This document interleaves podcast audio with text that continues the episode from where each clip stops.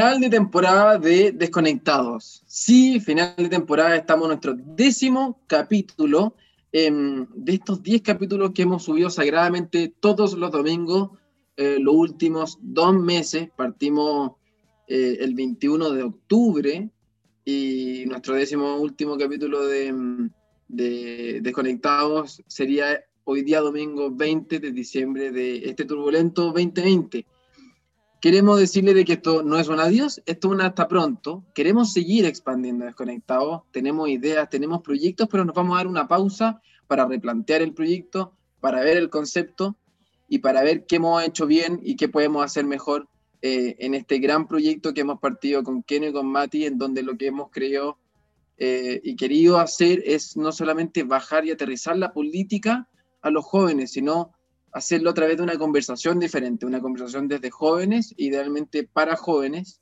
y entender un poco más lo que está pasando en la cúpula del poder y qué hacen estas comadres y estos compadres en nuestra cúpula del poder. Estamos viviendo tiempos históricos en donde la conversación, el debate y la reflexión tienen que compartirse más desde la visión de la juventud, porque tenemos que tener una visión de futuro y por eso es sumamente importante generar estas instancias. Por eso nosotros este proyecto lo hacemos con convicción, con ganas. Em, y con un gran interés de poder aportar en el debate juvenil político. Eh, hoy día traemos temas, por cierto, de lo que marcó la semana en términos de nuestra política, ¿o no, Mati? Sí, pues Dominguito, traemos la ley presentada por algunos eh, compadres y comadres del Senado, eh, que en el fondo defiende el indulto general a la gente que se encarceló en, el marco del estallido social. Eh, vamos a comentar un poco también todo lo que trajo esto, qué dice la oposición, qué dice el oficialismo, quienes lo defienden, están unidos los partidos con los senadores que lo presentaron, están desunidos. Eh, ¿qué, ¿Qué pasa aquí? ¿Y qué dicen las organizaciones internacionales que en el fondo tuvieron mucho tiempo en el foco a Chile? Por, todo lo que pasó y todo lo que significó eh, octubre del año pasado. ¿Qué más, nos, ¿Qué más nos traes hoy día, Quinito? Oye, sí, antes de traerte los temas, quiero hacer una, un pequeño hincapié en la maravillosa introducción que nos trajo hoy día nuestro panelista, locutor, interlocutor y todos sus derivados, que no solo trajo lindas frases y emotivas y con mucho significado, sino hasta que rimó el weón. No sé si se dieron cuenta, pero hasta rimó el weón. No, no caché. Por cierto, decir que espero no solo para nosotros, sino también para los que nos escuchan fin de semana, fin de semana, esto ha sido una verdadera terapia. Porque de verdad que es muy relajante sentarse aquí los domingos por las tardes o a veces por las noches a sentarse y sentarse a grabar con estos maravillosos panelistas, con estos maravillosos amigos que tenemos aquí para, para entablar conversaciones eh, de actualidad. Oye, pasando con los temas. No, no, no, espérate, weón. Pasando con los temas, hoy día vamos a hablar, hoy día vamos a hablar de los candidatos presidenciales, no solo de un sector, sino de todo el sector, de los independientes, de los hippies, que les digo yo, de la oposición, del oficialismo, de todos lados. Una información que traemos en complemento conjunto al panelista Domingo. ¿Y aquí queréis decir, Amaro? Eh, deja de decirme Amaro, imbécil. No, que yo creo que ustedes han desarrollado su paciencia conmigo. Yo creo que realmente han evolucionado en lo, que significa ser humano, un ser humano paciente. Deberían darme las gracias, pero, pero bueno. Bueno, vamos a ver si en el debate que se nos viene hoy día vamos a tener tanta paciencia entre nosotros tres, ¿no? Vamos a ver, ojalá que se haga debate, a ver qué podemos sacar y qué reflexiones podemos sacar de lo que pasó esta semana en, en la política nacional. Estos desconectados,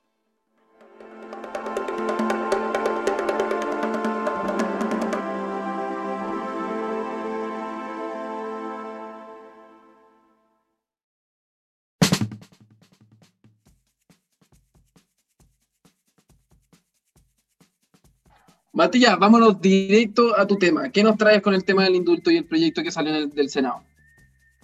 Em, traigo muchas cosas, por Dominguito. Mira, primero, eh, durante estos días, los eh, honorables senadores Juan Ignacio La Torre de Revolución Democrática, creo que uno de los dos que, que, tiene el Frente Amplio, si no me equivoco, por ahí, cada vez queda menos.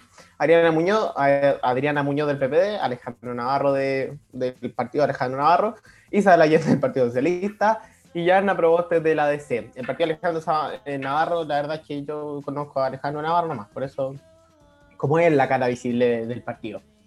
Em, bueno, estos maravillosos líderes levantaron este proyecto de indulto general a todos los presos en el marco del estallido social con el argumento de que no podían seguir en prisión preventiva desde ese día hasta ahora sin un juicio y en el fondo se les había condenado, entre comillas, porque no ha llegado la condena, em, por pensar distinto y lo que significa un preso político que en el fondo es eh, una persona que está privada de libertad por pensar distinto al gobierno de turno y expresarlo libremente, claro, como lo que pasó el 18 de octubre. Pero em, también contestó el oficialismo como contraargumento diciendo que en el fondo esto estaba a manos del Poder Judicial. esto estaba a manos del Poder Judicial y eh, el gobierno no tenía absolutamente nada que ver con eh, temas políticos y que en el fondo carecía de sentido esta propuesta. El mismo PPD, el partido eh, opositor al que pertenece Adriana Muñoz, dijo que estaba en contra porque era algo que no tenía ningún sentido y fallaba un poco a, a cualquier tipo de análisis lógico que se hiciera y que era una ley mal presentada y mal hecha. Por eso hubo un poco de riña entre Adriana Muñoz y el PPD. O lo que queda del PPD, lo que alguna vez fue. Em, la oposición también, más concretamente, Marcela Sabat, si no me equivoco, que es la exdiputada actual senadora, se tiró una opinión en la tercera del proyecto de indulto, que en el fondo, cómo se iba a indultar a la gente que realmente haya cometido delitos y que estaban en el fondo encarceladas por eso, y si es que la condena había durado, o condena entre comillas, o, este periodo de, de encarcelamiento había durado tanto, había sido responsabilidad del Poder Judicial y también un poco por la pandemia. Em, bueno, también nos pide la misma Marcela separar entre las dos líneas, la pacífica, que busca construir una mejor sociedad y que es responsable en el fondo del proceso constituyente que, proceso constituyente estamos viendo hoy día, y la parte violenta que es, en muchos casos, la que está encarcelada hoy día. Em, además, salió el, el, mismo de, ¿se acuerdan esa, no sé cómo decirle, pero esa como organización internacional, Human Rights Watch, y dice que eh, dijo durante el estallido que había habido violaciones de los derechos humanos por parte de carabineros. De hecho, el, representante de esta organización, José Miguel Vivanco, que es el director de la División de las Américas, o sea, nosotros, dijo que reafirmó que había habido violaciones de los derechos humanos, pero que eso no tenía nada que ver con los presos políticos y que no había presos políticos en Chile. Lo que podríamos discutir también es cuándo le hacemos caso a esta organización y cuándo no, porque cuando nos conviene sí lo escuchamos, cuando no, no, que no hay, que sí hay, que hubo violaciones, que no hubo violaciones, entonces hay grupos que escuchan lo que dice una vez, no escuchan lo que dice la otra, entonces, ¿dónde está el límite? Además, José Miguel Insulza, uno de los grandes representantes de ya como 20 años en el PS, el Partido Socialista, dice que tampoco hay presos políticos en Chile y que él no lo afirma. Él, si se hubiese dado cuenta, lo hubiese denunciado, pero realmente él no considera que existan presos políticos en Chile. Eso, es medio denso el proyecto, pero bueno, además hubo dentro de estos mismos senadores, eh, o de este grupo parlamentario en realidad, un grupo de diputados que se reunieron con, con este grupo de representantes de los supuestos presos políticos, eh, ya que según Human Rights Watch no existen presos políticos. Eh, alguien reclama que en el fondo los tienen sin visitas, que el gobierno argumentaba que era por la pandemia, este eh, diputado opositor decía que en realidad no era por la pandemia, que era algo relacionado con la política, y alega que los metros, las micros, los malls están colapsados de gente, pero que en, el fondo es ridículo dejar sin visita a la gente de la cárcel, estando todo esto abierto, que son los principales focos de contagio, según el mismo diputado. Además, por último, la vocera de los presos políticos de la granja, María Marchán, mira, tú ¿Tu segundo apellido no es? No, primero, no, segundo, segundo. Em, señaló que el Estado chileno tiene secuestrado a nuestros jóvenes por tener un pensamiento, distinto, lo que se contrapone completamente con lo que dijo la organización, pero bueno, los diputados y los senadores al final esperan que el gobierno se haga cargo. Eso, cuéntenme, ¿qué piensan, qué opinan, qué les parece? Eh, me parece, sí, es bien denso el proyecto. ¿Qué me parece a mí? yo leí la columna de opinión de la tercera de la senadora Sabat al respecto. Estos caballeros tuvo varios eh, puntos bien interesantes acerca del proyecto, porque sí, divide un poco en lo que en lo que tiene que ser lo pacífico con lo violento, divide un poco lo que tiene que ser, bueno, también este, este proyecto ha dado debate el hecho de, de, hasta qué punto nosotros respetamos la separación de la separación de poderes del Estado, que tiene que ver que la separación de poderes, digamos, es un principio variable de lo que nosotros entendemos como el Estado de Derecho, junto con la responsabilidad de la autoridad, el imperio de la ley en cuanto a la legalidad.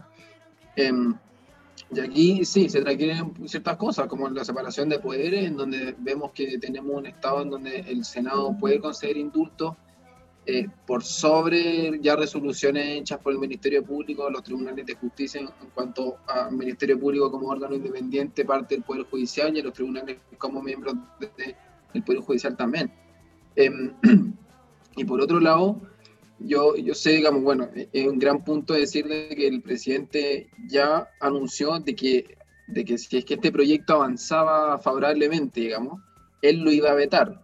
Eh, la constitución le concede el poder, digamos, al presidente de la República de poder vetar proyectos eh, y luego el Congreso poder rechazar o aprobar ese veto. Digamos, es casi consultivo. Em, pero dijo que lo iba a vetar porque iba en contra del orden público.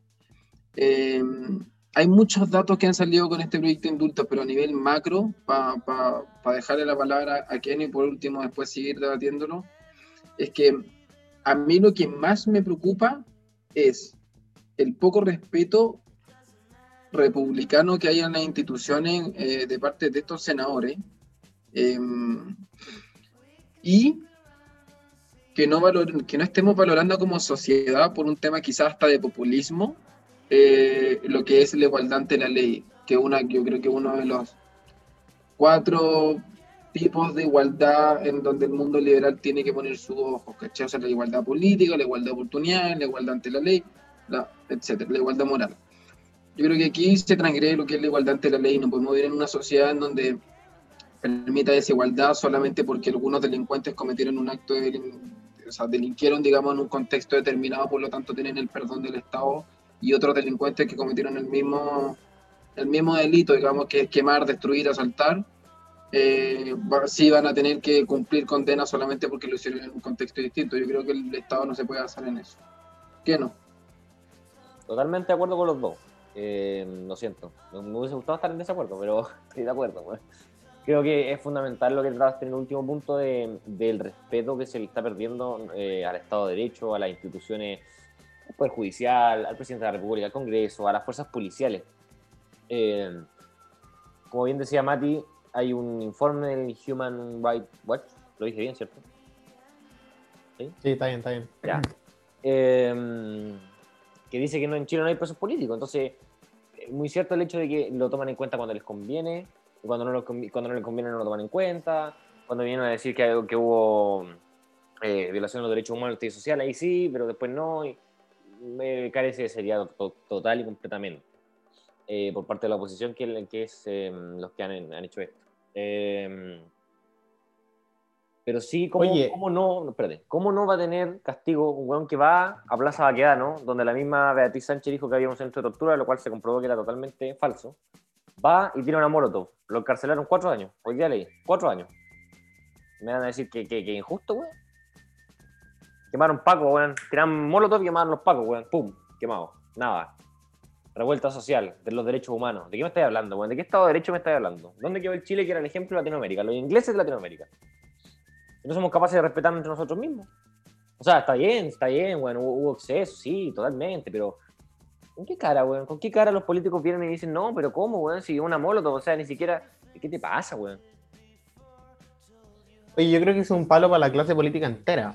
Totalmente. Porque por un lado tenemos que la derecha, cuando se salieron estos informes de, violación a los derechos humanos, estuvo relativamente callada para lo que grita en el fondo cuando surge algo que les conviene a ellos y la izquierda pasa exactamente lo mismo. O sea, cuando no les conviene este informe que dice que no hay presos, o sea, no informe, pero esta opinión que dice que no hay presos políticos, que toda opinión y más si es de un alto cargo de Human Rights Watch, eh, debe tener un análisis complejo detrás. Entonces, cuando le hacemos caso a una cosa por parte de la derecha y después le hacemos una cosa por parte de la izquierda, ahí las sociedades empiezan a romper, porque cuando le hacemos caso a una organización internacional, la validez de, la, de esta organización es exactamente la misma, antes, después, durante, eh, la tradición que tiene, los análisis que hace son exactamente los mismos. Es nuestra clase política la que está poniendo la oreja a uno cuando le conviene y la otra cuando le conviene y no, chao. Ese es un error por parte de todos los políticos. Puede haber algunas excepciones que nombren los dos y que sean un poco más neutrales, que pueden ser algunos de centro, centro derecha, centro izquierda. Yo no he escuchado ninguno, corríjame si estoy mal, pero yo no he escuchado ninguno. Entonces, a mí me preocupa eso, porque creo que esa división política es muchas veces la causa principal de que hoy haya un quiebre, el quiebre institucional que decía tu domingo. O sea, el no ponerse de acuerdo, el no luchar, entre comillas, porque la palabra está un poco usada, pero el no luchar porque realmente hay un acuerdo y porque se escuchen ambas partes, o, no se escuchen, a lo mejor Human Rights Watch es la organización más penca del mundo, pero no se escuchan ninguno de los dos, ¿cachai? Ese es mi problema. Domingo.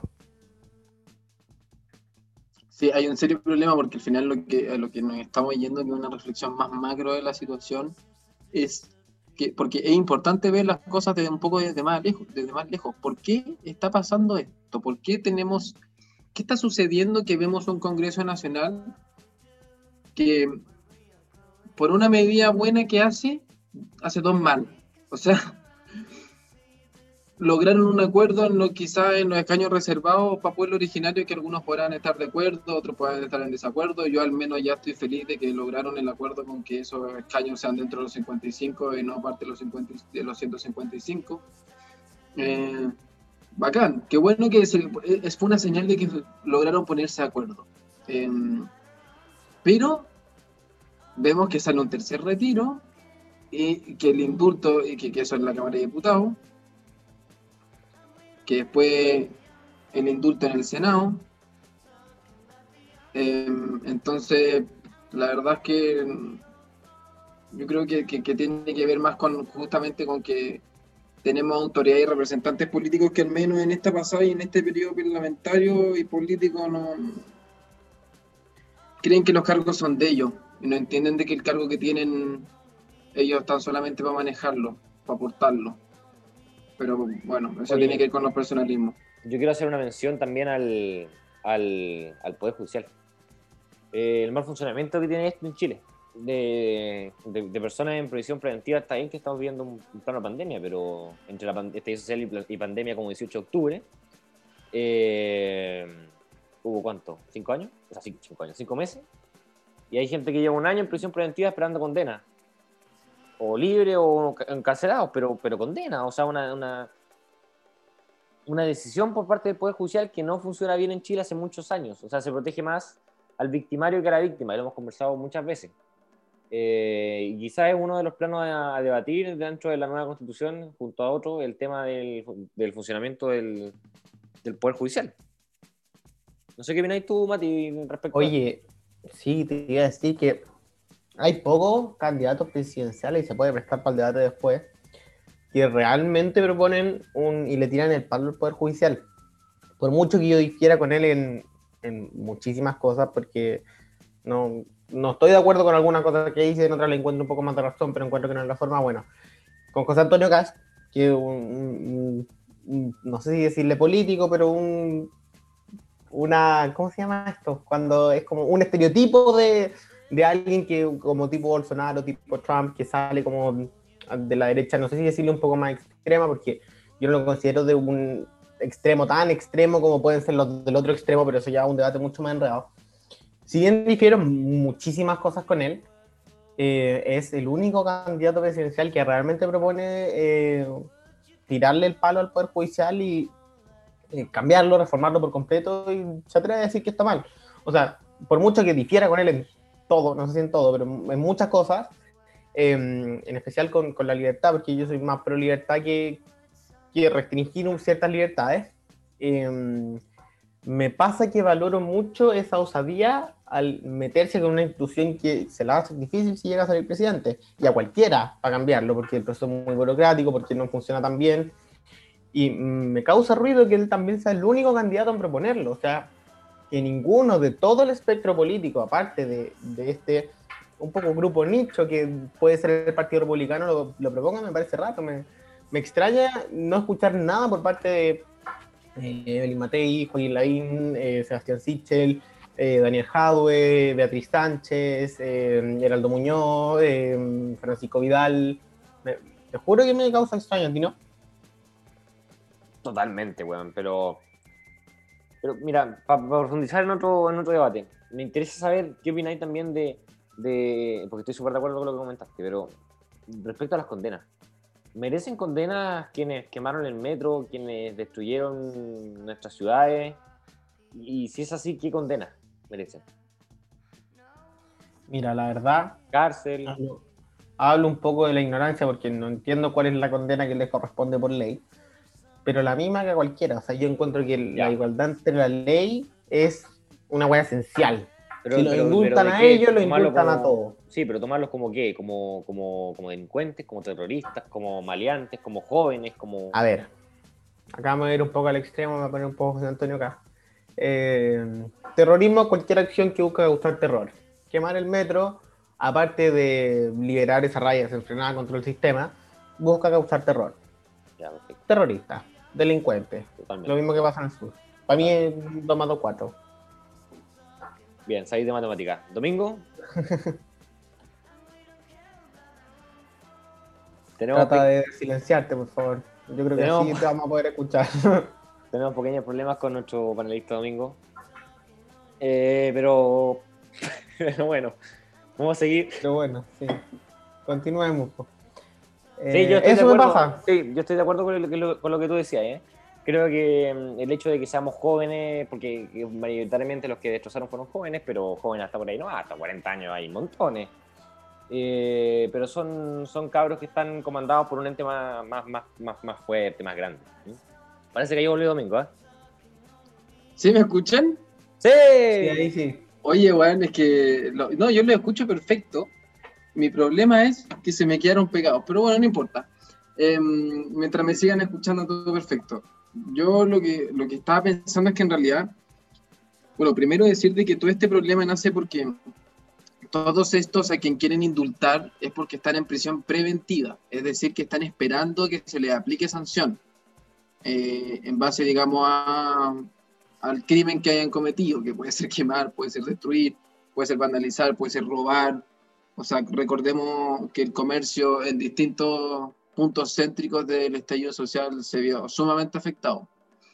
Em, y que por eso muchos políticos, de hecho, que están en contra de este proyecto dicen, bueno, ¿y qué le decimos a los comerciantes que, que siguen endeudados, que, que están en la quiebra en este momento porque no pudieron eh, generar su negocio porque, lo, porque, digamos, los delincuentes lo quemaron?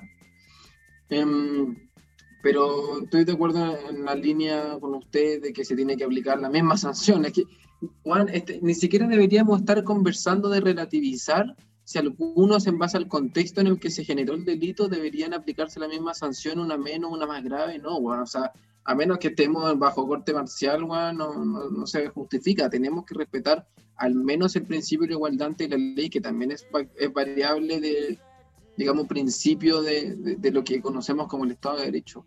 Entonces a mí lo que más me mueve el piso es, es eso, es que entremos a, a relativizar no solamente el funcionamiento de las instituciones, sino de que, de, de- de- digamos, de, las resoluciones de las instituciones, en donde el Congreso hace medidas malas, pero el Congreso además, con, el, con la aprobación de mierda que tienen, que ya, filo, está haciendo medidas populistas, con falta de técnica, y que además van al Poder Judicial y le dicen al Poder Judicial que no lo está haciendo bien, y entonces se van a meter ellos. O sea, seguimos en este como, eh, ya no es solamente un Congreso y un, un parlamentarismo de facto, un parlamentarismo de facto imperialista que se quiere comer no solamente al Ejecutivo, sino que ahora va por el Judicial, lo cual es sumamente grave para el sistema republicano de Estado de Derecho que al menos tenemos nosotros, que es una república representativa democrática. Interesante lo que decís tú, ¿ah? porque se ha debatido harto sobre el excesivo poder que para algunos tiene el presidente de la República en Chile. Tú estás comentando algo totalmente distinto, sino que el Congreso es el que tiene demasiado poder y se está tomando, en el fondo, los tres poderes del Estado en uno. Eso es lo que quisiste decir en el fondo, ¿no? Sí. ¿Domingo, ¿estás vivo? Sí. Se me pega. ya. Sí. gracias. Sí, Ya, eso, es que va, va un poco por ahí, sí, pero bien. Mati, ¿cómo para cerrar?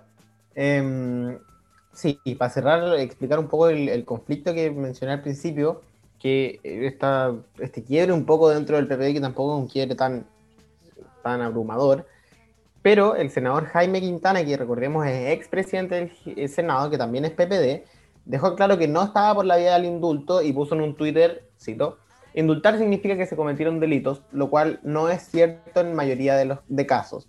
Lo que se requiere es agilizar investigaciones, fortalecer defensoría y respaldar a la justicia. Antes de pensar en indultar, principal tarea del Estado es reparar a víctimas de violaciones de derechos humanos.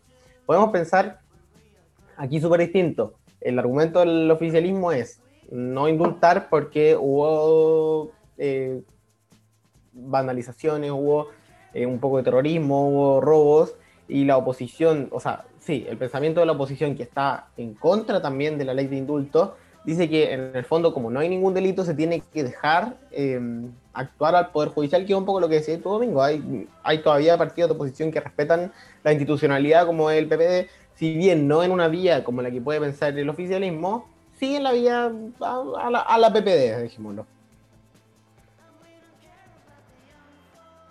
Buena, buen debate. Oye, pasemos al, siguiente tema. Eh, respecto a los candidatos de, que tenemos de presidente. ¿ah? Que, no sé si es chiste en verdad está pero es lo que hay. Candidatos entre la oposición. Los partidos de oposición andan buscando un posible candidato dentro de muchas opciones que aunque sin llegar a acuerdo aún, hasta el momento se han mencionado varios nombres. Dentro de ellos, Beatriz Sánchez como candidata al Frente Amplio, que ya lo hizo y de muy buena forma en las elecciones pasadas, sacando un sorpresivo 20%, si no me equivoco. Eh, Pamela Giles por el Partido Humanista, mi abuelita, eh, Daniel Jaue por el Partido Comunista, pero dentro de todo esto ha mantenido el suspenso respecto a si van o no por la presidencia. Sin embargo, otros personajes como Aldo Muñoz, Francisco Vidal, Lago Weber, hijo, ¿no es cierto?, del expresidente Ricardo Lago y Felipe Arboe, eh, senador, ya anunciaron su candidatura, ya su precandidatura dentro, recordemos que son estos cuatro del PPD. ¿ya? Em, entre los que han dicho que ya se encuentran disponibles y dispuestos, si es que sus partidos los apoyan y los llaman, están Alberto Undurraga y Jimena Rincón por parte de la democracia cristiana, José Miguel Insulza por parte del Partido Socialista y Carlos Montes por parte del Partido Socialista.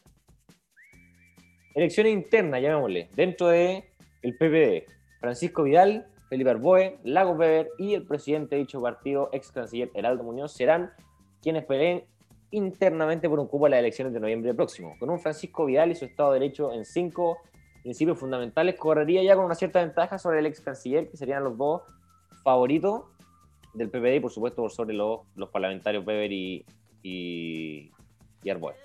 Eh, ¿Hasta cuándo se retrasa? ¿Qué, pasó, Bueno? Tiene, tiene más candidatos que militantes del PPD. Ah, bueno, sí. el PPD tiene como 100.000 militantes, pero bueno. ¿Hasta cuándo se retrasa la definición de si será o no candidata Beatriz Sánchez por el Frente Acotado? Pese a que el Frente Amplio y la candidata hayan confirmado que definirían su futuro luego del plebiscito, hoy los Frente Amplistas se resisten a abordar el tema y aseguran que se dilatará la definición. En la coalición sostienen que sería un error lanzar candidaturas hoy, y que de hacerlo podrían quemar el perfil ciudadano que ganó Beatriz Sánchez durante la campaña por el apruebo. Estos dichos fueron eh, en torno al, plebiscito. Fue antes, no me acuerdo un poco antes, un poco después, pero más o menos en ese contexto. Fue antes, fue antes del plebiscito. Y para finalizar, José Antonio Cast, oposición u oficialismo. Este es un tema interesante porque yo estoy hablando un poco de, de la oposición de candidato y quise abordar a José Antonio Cast como un posible candidato de oposición más que de oficialismo. Porque bien es sabido que el líder y ex candidato presidencial, José Antonio Cast, ha manifestado públicamente que será candidato presidencial directamente en primera vuelta en las elecciones de noviembre de 2021. Sin embargo, y aquí voy a dejar abierto el debate, ¿debe José Antonio Cast y el Partido Republicano formar parte, formar alianza con Chile Vamos, pensando en elecciones no solo presidenciales, sino también constituyentes y parlamentarias? Mati. Eh, buena tu pregunta. Buena pregunta. Yo primero te voy a decir que creo que sí, José Antonio Caste es un candidato de oposición totalmente. Eh, él mismo se ha planteado, plantado, o sea, se ha dispuesto en, en, contra de muchísimo, muchísimas medidas que ha tomado el gobierno de Sebastián Piñera. Entonces sí, es oposición, una oposición muy distinta a la oposición normal que conocemos, que es del otro lado del espectro político, pero sí, es oposición. Ahora, ¿debería o no debería ser una lista para constituyente, una lista para, y en el fondo una alianza política? Yo creo que depende. Depende de lo que le convenga a Chile Vamos y al Partido Republicano. Si es realmente conveniente para los dos listas y sacan más votos, denle. Recordemos que están las alianzas políticas como Chile Vamos, y están eh, las alianzas electorales como una posible lista o aliarse en el fondo para conseguir más votos. una por ideas, comunidad constituyente. Una es por ideas y la otra es por votos. Si, conviene la mayor cantidad de votos, sí, si no conviene, no. O sea, tú lo, lo proponís más como un compacto electoral, estoy, estoy, estoy de acuerdo. Sin embargo, creo que a Chile Vamos a José Antonio le beneficiaría mucho a formar un, siquiera un pacto electoral. Entonces, eh, pero, pero, problema. pero, respecto a lo que dijiste tú sobre que José Antonio Cast está en oposición, eh, fíjate que es de los que más ha defendido Piñera estos últimos días. Además que lo ha atacado por muchos de sus proyectos, lo ha defendido mucho como persona. Y, y por lo demás lo ha defendido en el caso, por ejemplo, de las mascarillas, con Daniel Jave que dio un, un paseo, digámoslo, por el norte sin mascarilla, sin los recuerdos necesarios. Y salió José Antonio Casta a hablar de que los comunistas, obviamente, como le encanta huear a los comunistas, eh, a Piñera toda una semana porque no usó la mascarilla para una foto en la playa. Y José Antonio Casta dio una vuelta, o sea, y Daniel Javier se dio una vuelta por el norte sin mascarilla. Hay una foto que sale hablando por el, eh, en un programa de radio entonces también habla muy bien de, José Antonio y a la vez de Piñera, que, lo salga a defender a pesar de que no ha compartido prácticamente nada, porque le ha criticado todo este gobierno, pero con fundamento, porque no ha hecho nada de, su plan de gobierno, por el, fondo por lo que el 54% y poco más de los chilenos votantes lo escogió en las elecciones de 2017. ¿Está ahí, Domingo, para hacer un comentario al respecto? Estoy acá. me escuchan, estoy acá. Em, a problemas técnicos. Muchísimas gracias por la paciencia de nuestros auditores eh, y auditoras. Em, ya hemos hablado de esto, pero, pero le va a perjudicar a Chile, va muy a la derecha, que no pacten con, con, con los republicanos. Mira, hay algo muy hay dos cosas que, que no, no, no, necesariamente son lo mismo en un pacto. Tú puedes hacer un pacto político y que desde lo político aterriza a lo electoral un pacto netamente electoral, que no tenéis que generar un pacto político, es decir, que un poco el Frente Amplio en realidad, lo que tú decías, lo que tú decías y que al final es como eh, ¿qué era el Frente Amplio? ¿Un pacto político o un, pacto electoral? Eh, tenía partidos que quizás no pensaban lo mismo y que no tenían los mínimos los mínimos comunes, digamos, o, o era y que no los tenían, por lo tanto estaban aliados solamente para, para generar mayoría electoral, o si estaban de acuerdo con un proyecto común de país. Bueno, antes podíamos decir que sí, después del 18 de octubre podemos decir que no, y aquí es lo mismo. Quizás Chile Vamos se está complicando mucho porque quizás no quieren hacer pacto político. ¿Por qué? Porque Chile Vamos está cada vez más desde la derecha hacia el centro, más que desde, el centro de la centro derecha hacia la derecha, digamos y, sobre todo el presidente Peñera. El presidente Peñera siempre ha buscado de que Chile vamos a acerque más al centro que al otro extremo. Em, siempre, no solamente durante este gobierno. Ahora, recordar, para terminar con esta, con esta reflexión em, y después darle la vuelta de nuevo a ver qué piensa Mati también, pero mm, yo me acuerdo de una entrevista que le hizo Cristian Wagner a José Antonio Cas en Icare, en el programa En Persona y Ya se lo recomiendo. Em, y él decía, porque le preguntaron si era opositor a Piñera y el gobierno. Eh, y José Antonio dijo que no, digamos, pero que son, que van a criticar todo por lo cual ellos están en desacuerdo en cuanto a que sea distinto al programa de gobierno inicial. O sea, lo que a José Antonio le molesta es que, es que el gobierno, en cuanto a su programa, se ha ido un poco mm, eh, yendo, digamos, de la línea del programa, lo cual podemos decir otras personas de que en realidad está un poco complicado porque la pandemia y el estallido social no eran parte del programa político de los cuatro años del gobierno. Entonces, quizá ahí hay, un, hay una falta de empatía, pero también a mí lo que me interesa y lo que creo que es fundamental y que tanto como José Antonio Cas como alguien como Sichel, por ejemplo, que está al otro lado de la, de, de la centro derecha, digamos, tirado al centro, es que están porque este gobierno, a pesar de la dificultad, siga defendiendo la agenda, siga defendiendo la agenda de la clase media, defendiendo la, la agenda de la seguridad, la agenda de la creación de empleo, del crecimiento económico, que sigan cumpliendo con lo que prometieron por ser por salir electos. Eso yo creo que es lo, es lo que es lo que el, es lo que el gobierno puede hacer a, esta altura y en las instancias en las que estamos a nivel político de gobernabilidad. Em, es un tema complicado. es un tema complicado porque sí, tú tienes razón. La pandemia, el estallido social y tan cosas que realmente no se veían venir.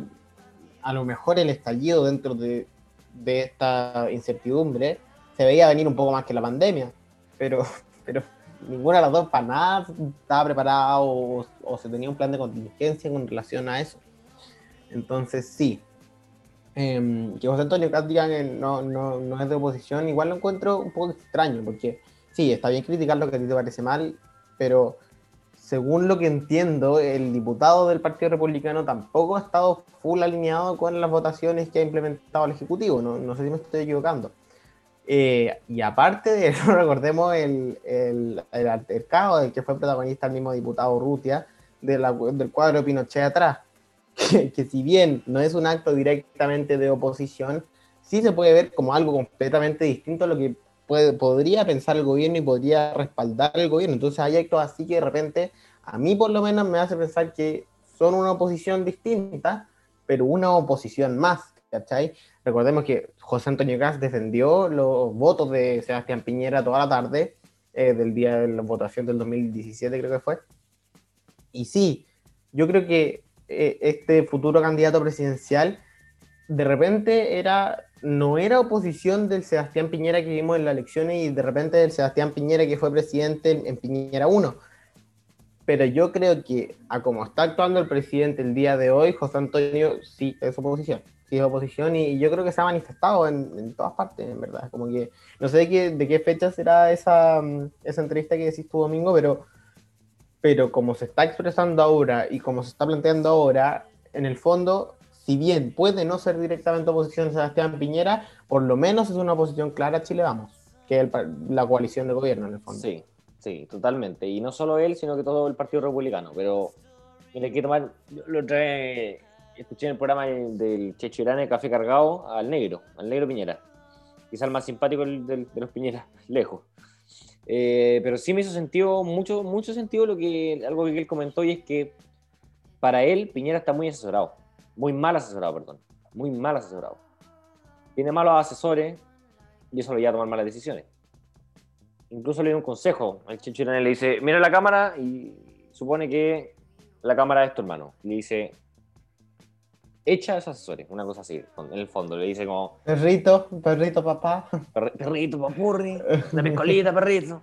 Claro. El, el, fondo le dice eso, le dice que, que, está mal asesorado y le tira el palo un poco en talla de que lo contrata él para asesorarlo. Pero, obviamente en broma, pero es cierto, y se ha prestado mucho porque, no sé si tú cachai, pero Piñera 1 y Piñera 2 es la misma persona. la sí, misma pero no, no actúan de la misma forma. Y que hayan cambiado tanto indistintivamente, o oh, qué mala frase usé independientemente de que sea la misma persona, que hayan cambiado tanto un plan de gobierno entre uno y otro, independiente del estallido social y de la pandemia, si tú analizas los primeros año y medio, el primer año y medio de gobierno, Sebastián Piñera no había seguido el plan, independiente de que haya sido poco tiempo. Porque para hablar de un gobierno tú necesitáis el periodo completo, los cuatro años, porque un gobierno no está hecho para gobernar un año y medio, sino para durar, cuatro años. Y Piñera dejó de gobernar hace rato. El 18 de octubre dejó de gobernar y ahora está administrando el país, y creo que no lo ha hecho mal. Pues a todas las adversidades que le han, le han se le han pasado en el, en el, camino. No lo ha hecho mal, ¿ya? Sí ha, se ha equivocado, ha tropezado, eh, no ha hecho análisis de pronto correcto respecto al estadio social, no, no, la estrategia comunicacional que tiene es mala, no como la Desconectados, que es la mejor de Chile, no el es la mejor de Chile. Claro. eh, pero eso, eso, eso, para mí eso es lo que le falta a Piñera, no sé si estáis de acuerdo conmigo. Eh, sí, pero me causa, estoy de acuerdo contigo, estoy de acuerdo con que está pésimamente asesorado el gallo, pero, y, y con eso podríamos, podríamos nombrar otra cosa chiquitito, eh, que Sí, está mal asesorado, pero Piñera tampoco es.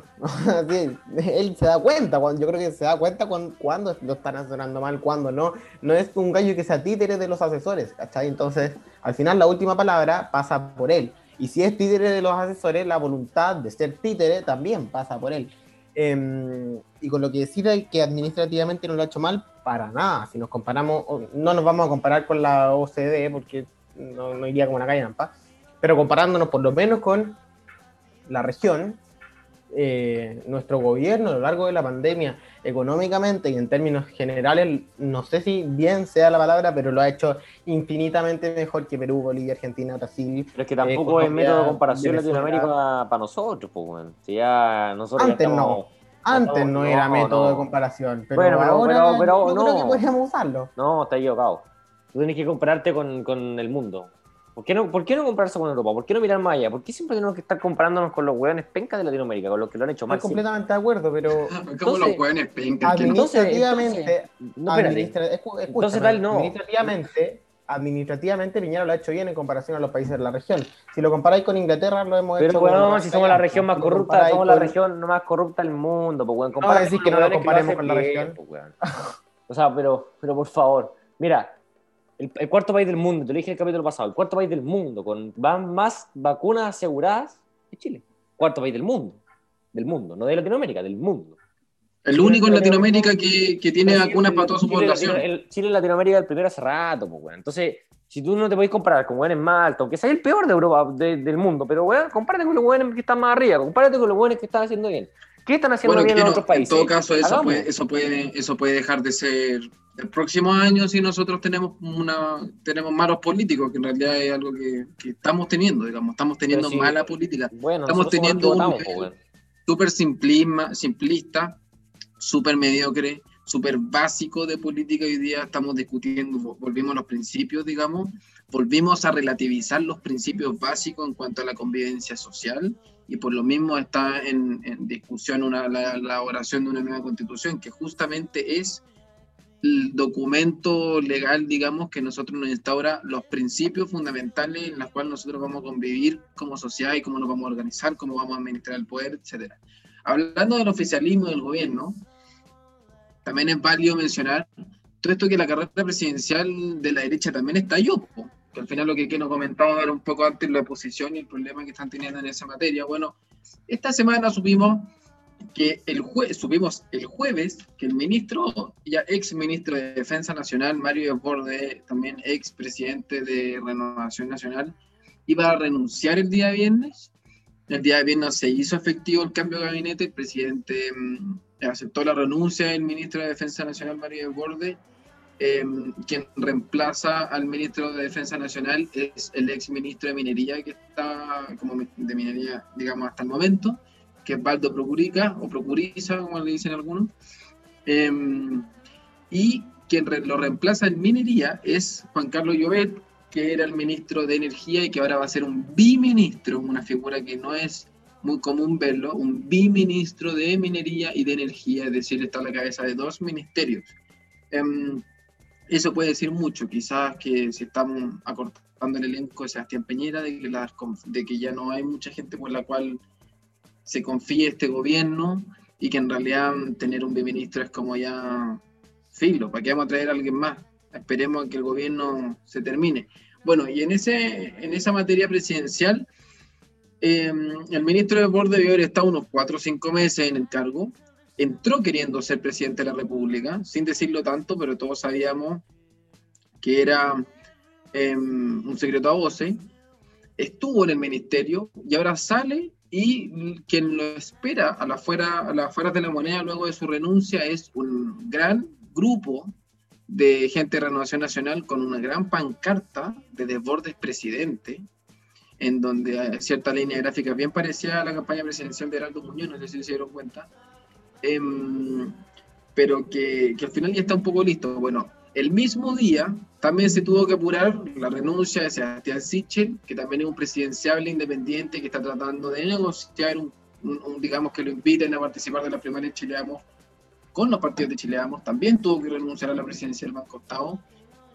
Eso estaba pronosticado para mediados de enero, pero en la semana salió un artículo en la tercera en donde se filtró desde Palacio de la Moneda que el presidente estaba, entre, entre comillas, molesto por el ruido que se estaba generando de los presidenciables eh, de su gobierno y que en realidad estaba haciendo, al final estaba haciendo poco piola, ya había tomado cierta conversación, pero ninguno había tomado tanta definición. Parece que Borde está más definido que Sichel en cuanto a optar y decir claramente de que quiere ser presidenciable.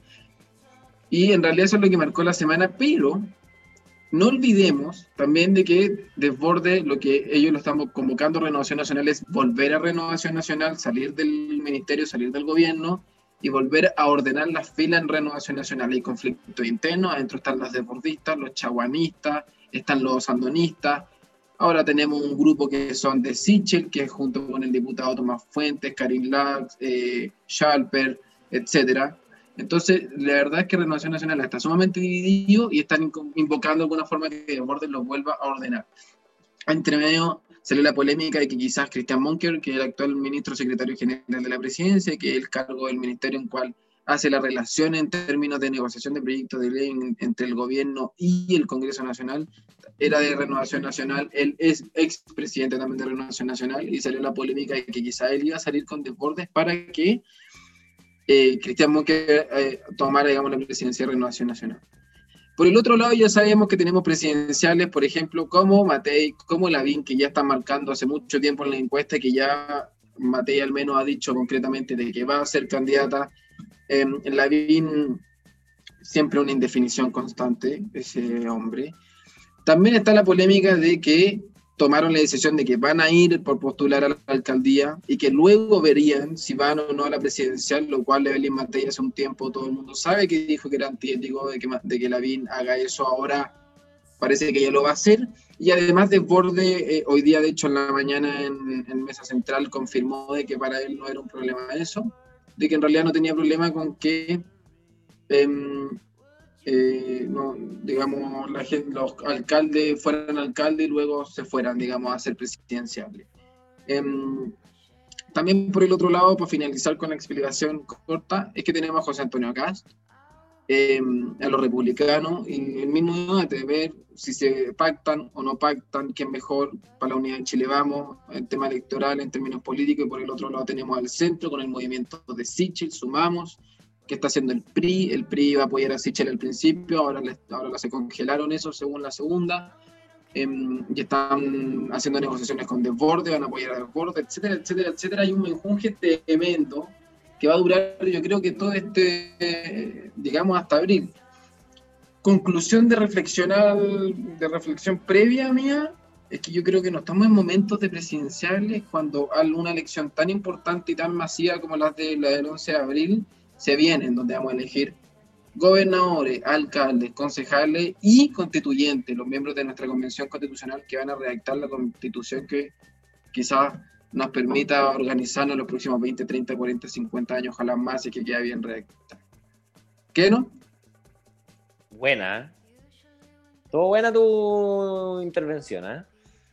Oye, yo quiero opinar, weón, de deporte, weón. Porque a mí de verdad que me, me llama la atención este candidato, weón, cuanto menos populista, weón. ¿Qué querés que te diga, weón?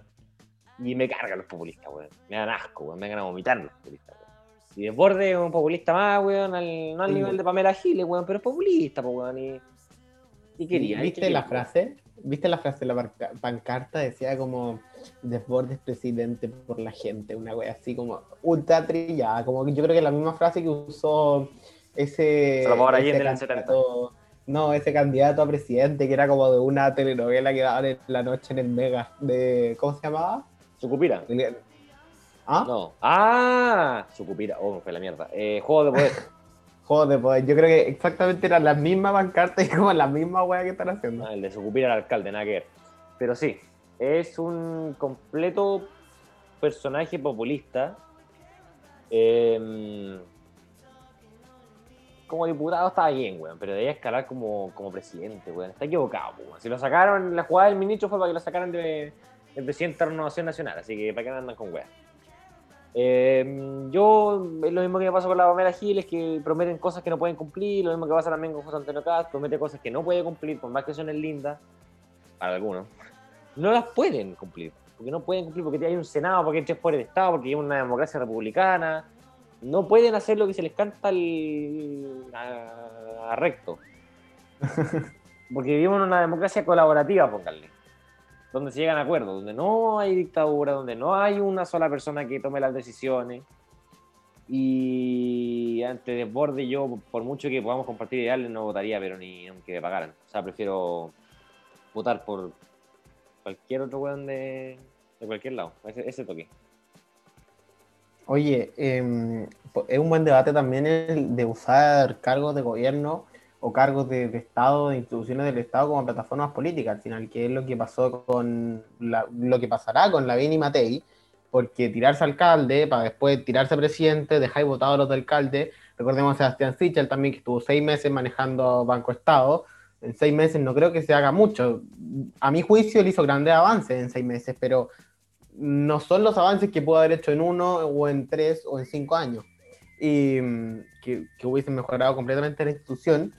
Y también Mario Desbordes, que nadie lo obligó, nadie le puso una pistola en la cabeza para que aceptara el cargo de ministro, mi ministro de Defensa. Y yo creo que él entró sabiendo que se iba a postular a presidente, que es lo que me parece aún peor. Sichel no sé si tanto, porque es más desordenado. Pero Matei y Lavín van a hacer exactamente lo mismo. Entonces, la verdad me parece un poco sucio, me parece antiético incluso. Eh, lo que pasa con Sichel es distinto, porque yo creo que él se fue dando cuenta mientras estaba en la administración de Banco Estado y la verdad su cargo fue un poco más obligado porque lo corrieron del ministerio y lo pusieron ahí. No fue tanto como asumir un cargo de ministro, ¿cachai? Que fue un poco lo que pasó con Bachelet en el gobierno de Lago, que entró como ministro de, de Defensa, si no me equivoco, y después pasaron un par de meses y pum, candidata presidencial y dos veces electa y la media cagada. Y lo que me, lo que me, me, me pica un poco también es que, que también, y, y es un debate que siempre ha existido, pero ¿qué tanto servirán las instituciones del Estado? O sea, Banco Estado funciona como la mierda. Gracias a Fischer, a mi juicio, funciona un poco menos como la mierda. Pero, ¿realmente tienen validez estas instituciones del Estado o sirven solo como plataforma política o, o solo como, como instrumentos políticos para em, tirarse a algún cargo? Además, recordemos el tweet que marcó la semana de Banco Estado que dice muchas gracias Sebastián por tu gestión que ayudó a acercar Banco Estado a millones de chilenos. Éxito, lo que venga, seguiremos trabajando para apoyar a todos nuestros clientes. Que fue criticado por eh, algunos políticos diciendo que eh, no correspondía porque era una institución del Estado que en el fondo le estaba tirando muchas flores. Yo encuentro que una hueá, pero según ellos le estaba tirando muchas flores. Sí, o sea, Ah, hoy día en Sebastián Mesa. Central, hoy día Mesa Central, una de las panelistas, la panelista, que no me acuerdo cómo se llama, también la verdad que le gustó re poco el tweet, dijo, terminó en su exposición, dijo, además que está ocupando nuestro famoso patito amarillo del Banco Estado para hacerse fama a él, para, para hacerse propaganda a él, y no le gustó nada a la panelista, pero mm, ha sido bien criticado. Y en realidad está pasando justamente como dice Mati lo está abordando, es en la municipalidad de Lavín, en la municipalidad del gobierno de Providencia, em, en el Banco Estado, en el Ministerio de la Defensa Nacional, Daniel Jadwe con Recoleta. en Daniel Jave con Recoleta, bueno, puta, Pamela Giles, no solamente con su asiento en la Cámara de Diputados, sino con el con el 30% del retiro de, Renato Fernando, constituyente. ¿Cachai? O sea, o sea la- yo nunca había visto una campaña presidencial más barata para el candidato. Que al final la Pamela Giles está financiando su campaña presidencial con los ahorros de los trabajadores, lo cual encuentro algo, una, una táctica bastante eh, innovadora, bastante inteligente, bastante estratégica, pero tremendamente irresponsable por las distintas razones que ya sabemos. Pero la verdad es que, que gran manera de financiar tu campaña. Y además, qué gran manera de financiar la campaña de tu marido, que además es tu jefe de gabinete y que además eh, eh, candidato a gobernador metropolitano, que como nadie de los partidos y de los pactos de izquierda lo pesca, ella está usándolo, está usando el tercer retiro del 10% para hacerle campaña a él. Qué vergüenza la calidad y la altura de la política que tenemos día en este país. Oye, Domingo, ¿te gusta Pancho Vidal o no?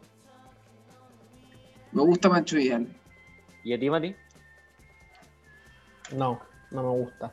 ¿Qué no te O gusta? sea, política, políticamente no te voy a decir de que, de que me alineo con él. Me gusta como, me gusta como persona, me gusta como demócrata. me gusta como dialogante, me gusta como, debat, como un debatidor, como un conversador, me gusta como un, como un lector empedernido, como un gran profesor de historia, como una persona que O sea, tiene a mí me memoria, encantaría como que una me- persona como una persona que tiene trayectoria en política, o sea, ha sido ministro de la SECPRES, ha sido ministro de la Defensa, ha sido ministro del Interior, el, ¿cachai? Partió con Lagos de ministro, tiene una gran y vasta experiencia en la política nacional, entiende muchas cosas. No comparto quizás todas las ideas en términos político-ideológicos, pero es parte de esa izquierda que le falta a Chile hoy día reivindicar, que es la centroizquierda, quizás la socialdemocracia, que falta que tenga más fuerza hoy día para poder llegar a lograr acuerdos y construir un país que de verdad sea de todos y de todas, y no un país que sea construido desde las trincheras. Totalmente. Mira. a, mí, a mí me encantaría, para empezar, que Pancho Vidal me haga clase de historia. Me encantaría. Y segundo, me encantaría tomarme un araucano que tanto le gusta a él. Me encantaría tomarme un araucano con él. Porque además lo encuentro, además de un gran lector y un gran, una persona muy culta, lo encuentro muy simpático. Y creo que eso que le hace falta quizá al presidente de Chile. Recordemos que lo hizo fenomenal cuando fue ministro vocero gobierno. Que el, el- Vocero también fue, claro. Pues, que la Bachelet estaba por los suelos, con la encuesta más baja, eh, no tanto como Piñera, pero en ese entonces era muy baja la encuesta que tenía la que estaba figurando el gobierno de Bachelet. Llega Pancho Vidal y la, lo levantó. Ricardo Lagos también. También fue vocero Ricardo Lagos, si no me equivoco, también lo levantó mucho porque, porque es muy simpático. Independiente que sea Y es que lo que pasa es que- exuberante y súper, súper quizá. Eh, a veces lo encuentro medio agrandado. Eh, me gusta, me gusta su carácter, me gusta Sí, su es que de repente es especial, es medio gritón, es, como, no le importa mucho lo que le pasa, lo que pasa al lado quizás, pero, mm, pero es especial y tiene un equilibrio muy bueno que tiene entre un, eh, tiene una complejidad técnica, intelectual, pero una sencillez de relato y de expresión de comunicar. Y es un equilibrio muy bueno en donde su relato es cercano, genera cercanía, genera sencillez, genera confianza y simpatía, pero el contenido es complejo, es con contenido, digamos, contenido de calidad, eh, con desarrollo intelectual, con estudios preparados. Y eso es un equilibrio que puede servir a la política, alguien que sea cercano a la ciudadanía, pero que esté preparado para hacer buena política. Ya, yo creo todo lo contrario a lo que ustedes dijeron. Todo. Es que en cada punto yo no lo creo ni buena persona, ni demócrata. A mí, todo lo que dijeron y que valoran de él es lo que me molesta de él. ¿Por qué? Por varias razones. Yo separo el que una persona esté bien preparada, como Pancho Vidal, que está sumamente preparado para el cargo de presidente de la República por la experiencia que tiene. Pero lo que me encarga es cómo obtuvo esa experiencia. Tú no podías, si eres una persona ética y moralmente correcta, no podías entrar a TVN como director ejecutivo sin saber nada de televisión. Porque esto al final es lo que perjudica las instituciones del Estado, es lo que perjudica la democracia y es lo que perjudica el funcionamiento de todas las instituciones que hoy día están criticadas. Alguien que él, él mismo lo reconoció, él entró sabiendo nada de televisión y dijo, aprendí mucho, a la sociedad no le importa y no le sirve que él haya aprendido mucho en TVN. A la sociedad lo que le sirve es que TVN funcione bien. ¿Y cómo funciona bien TVN? Con alguien apto para el cargo, no como Francisco Vidal. Yo no creo, y creo, no voy a decir no creo, creo imposible que una persona esté preparada para tantos cargos. Y en el fondo, esa preparación le costó a todos los ciudadanos chilenos alguien realmente preparado para el cargo. Ahora es sumamente preparado, ahora es un gallo íntegro que ha pasado por vocero de gobierno, que ha pasado por ministro de aquí, ministro de allá, director de TVN, director de un montón de weas. Estamos de acuerdo, y ahora eso le sirve a Chile. Pero antes, en el proceso de eso, quizás cuántos cargos sacrificamos para llegar a algo que un equipo podría hacer perfectamente bien. Un equipo, un siete Panchos Vidal en un mismo equipo lo podrían hacer sumamente mejor. Entonces, Ah. es- eso es lo que me molesta y es eso es lo que daña la democracia, las instituciones y todo. Ay, Por eso se enojó. Mati, qué miedo. Se enojó Mati. Oye, pero no seas irrespetuoso con la palabra ya. ¿Vaya a opinar o no vaya a huevear a la gente? Ay, ¿qué voy a hacer? Ya. Está bien, güey, ya, sí, ya. Está bien. Estoy de acuerdo con lo que, Gracias, lo que chao. decís tú. Fue, fue apitutado, sí, era muy apitutado. Estuvo en muchos cargos, ya. Pero ahora, güey, si te ponía a analizar a cada diputado, cada parlamentario, cada político, todos tienen ya, ya, todos tienen errores, así que trata de sacar lo mejor de la persona y pensar en una posible candidatura presidencial. O sea, yo prefiero mil veces a Pancho Vidal que a cualquier otro jugador de la oposición. Listo, se acabó. Termina el programa domingo. Oye, em, bueno, podríamos seguir conversando mucho más de la gran variedad y de la gran variedad de colores, caras, personajes, figuras, weón, de todo que hay presidenciales, constituyentes, de alcaldes a lo largo de nuestro gran y bello país, esta gran y bella república, esta gran y bella nación. Em, viva la libertad allá. Em, bueno, esto ha sido el capítulo de hoy día, este décimo capítulo. Muchísimas gracias por estar ahí, como les dijimos en la intro, la verdad es que hemos estado muy contentos de levantar este proyecto, de poder lograr acercar un poco la, la política y hacer una conversación diferente, con contenido, pero una conversación diferente. Em, antes, de, antes de cerrar formalmente, no sé si alguno de ustedes quiere hacer algunas palabras antes de terminar esta temporada. ¿Hacer algunas palabras? No. Puedo, decir algunas palabras. Ah, ya. No, lo que dije al principio. Estoy orgulloso de que hemos logrado en estos dos meses y espero que sea solo el comienzo, no el, no, no el fin. Ya lo conversamos que no sea un adiós, sino un hasta pronto, dice Domingo. Porque nos ha costado harto, sobre todo con Mati, weón, que es horrible para organizarse, digámoslo. Ya que estamos sacando los trapos del aire después, si quieren me pueden hacer mierda ahí. Es terrible. Bueno, somos terribles los tres para organizar, la verdad. Tenemos problemas de tiempo, nos cuesta ponernos de acuerdo, pero en base a esfuerzo y ganas, sobre todo harto huevo, a salir todo adelante. Vidas ganas de conversar, ganas de debatir, ganas de hacerlo distinto. Ya. Sí, eh, es verdad. es verdad, todo. A mí me hueas porque siempre estoy de acuerdo con todo y es verdad, me gusta todo. Nunca quedas mal, quedas mal con nada. No, nos cuesta un poco organizar, pero yo creo que lo vamos a ir mejorando con el tiempo. Em, fue una gran temporada, fue una bonita temporada. Lo único que no me gustó, si al final viva la libertad, no, viva la libertad, mierda, ahí con énfasis, domingo, atrévete, mójate. Con, viva conectados también, esa es la idea al final. Viva el cobre. Viva el cobre. Viva Chile. viva el recambio. Em, bueno, con todas estas palabras, sí, viva desconectado, viva la comunicación, viva la juventud, viva la nueva visión en este nuevo Chile que quizás se nos acerca, que la juventud esté presente en el debate, en la construcción de este nuevo Chile futuro, moderno, que ojalá salga todo bien, en donde este nuevo Chile defienda la libertad, defienda los derechos de la libertad de las personas y las libertades colectivas. Eso es lo que más deseamos. Em, muchísimas gracias por haber estado ahí, por darnos la confianza, por darnos la oportunidad de llegar a sus casas, de llegar a sus teléfonos, a sus audífonos y poder explicarle esto. Gracias por permitirnos a usted hacer una conversación diferente. Muchísimas gracias. Esto fue la primera temporada de Desconectados.